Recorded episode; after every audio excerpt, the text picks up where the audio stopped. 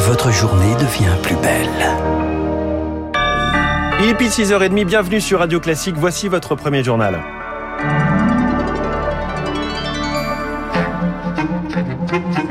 Matinale spéciale présidentielle 2022 avec François Geffrier sur Radio Classique. Notre matinale spéciale qui commence avec le journal de Charles Bonner et un air de déjà vu avec ce duel Macron-Le Pen. Les mêmes finalistes, mais une campagne radicalement différente d'il y a cinq ans. Entre pandémie et guerre à l'est de l'Europe, Emmanuel Macron alternait entre son costume de président et beaucoup moins avec celui de candidat, mais à l'arrivée, il améliore largement son score, trois points de plus en cinq ans.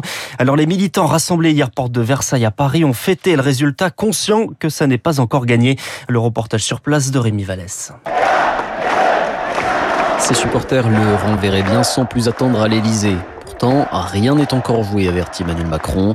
Alors le président candidat veut tendre la main au plus grand nombre. Je suis prêt à inventer quelque chose de nouveau pour rassembler les convictions et les sensibilités diverses à tous nos compatriotes qui se sont tournés vers l'abstention ou le vote extrême. Je veux les convaincre que notre projet répond bien plus solidement que celui de l'extrême droite à leur peur. Et pour convaincre, il faut rediaboliser Marine Le Pen, la renvoyer à ses contradictions sur son programme, sur Poutine, sur l'Europe, confie l'entourage du candidat.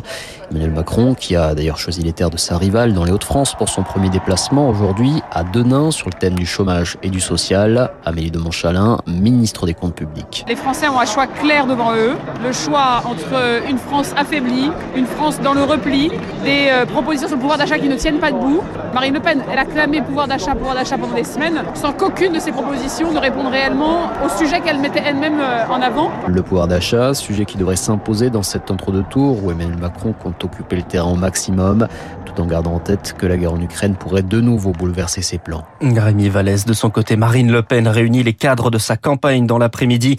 Pour cette campagne de deuxième tour, elle veut rassembler jusqu'à gommer l'image de son parti. Marine Le Pen soutenue par Éric Zemmour et par Nicolas Dupont-Aignan, 32% à E3 au premier tour.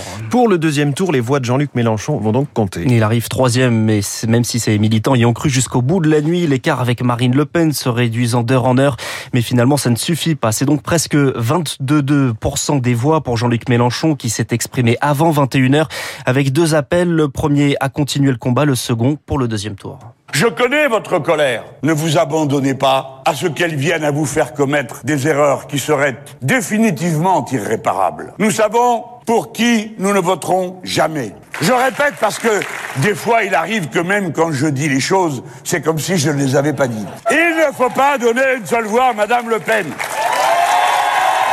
Les Insoumis vont désormais lancer leur consultation. Les 320 000 membres de l'Union populaire diront ce qu'ils comptent faire le 24 avril prochain. Du côté des Républicains, c'est une défaite sévère. 4,8% des voix. Valérie Pécresse assume toute sa part.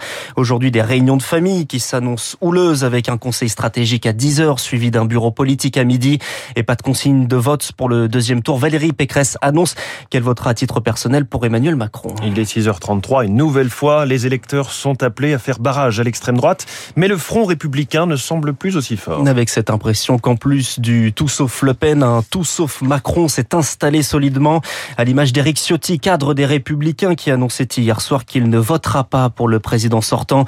Voter pour Emmanuel Macron contre l'extrême droite, c'est le choix en revanche de la majorité des candidats battus, Anne Hidalgo, Yannick Jadot, Fabien Roussel, un front républicain qui pourrait ne pas s'avérer suffisant selon Anne Muxel, elle est directrice de recherche au CEVIPOF de Sciences Po les candidats des grands partis de gouvernement, LR euh, et PS, sont à la peine. Les scores obtenus par leurs candidats sont très faibles. Donc, en fait, ils pèsent relativement peu dans les reports de voix possibles et dans euh, cet appel au front républicain. Et aussi, sans doute qu'une partie euh, importante de l'électorat mélanchoniste risquera, comme ça s'est produit en 2017, de s'abstenir. Nan Muxel interrogé par Elodie Wilfried. Alors, que faut-il faire au deuxième tour? Le débat commence chez les électeurs de gauche, tout comme chez les abstentionnistes.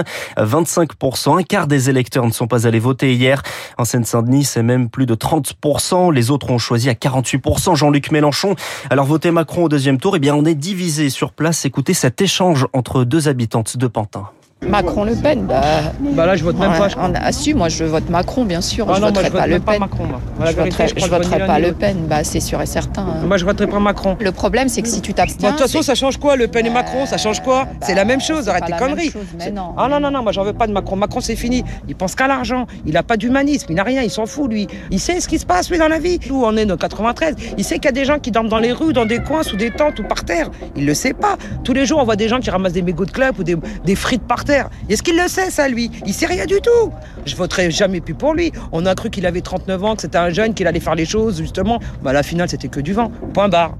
Voilà le débat au micro d'Azaïs Perona et pour capter cet électorat, Emmanuel Macron ira demain dans l'Est, là où Jean-Luc Mélenchon a réalisé des scores importants, car pour le moment, les sondages donnent le président sortant vainqueur au deuxième tour, mais avec un écart plutôt serré, 54% contre 46 selon l'Institut Opinionway. Après l'annonce de ces résultats, des rassemblements dans plusieurs villes de France et des incidents à Rennes et Lyon, du mobilier urbain et des vitrines dégradées. Dans le reste de l'actualité, les Européens décident aujourd'hui de nouvelles sanctions. Réunion des ministres des Affaires étrangères à Luxembourg. Un embargo sur le gaz et le pétrole russe ne sera pas décidé aujourd'hui.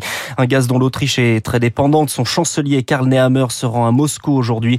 Il est le premier dirigeant européen à rencontrer Vladimir Poutine depuis le début de l'offensive en Ukraine. Merci Charles Bonner. Vous revenez tout à l'heure à 7h30. Prochain journal à 7h.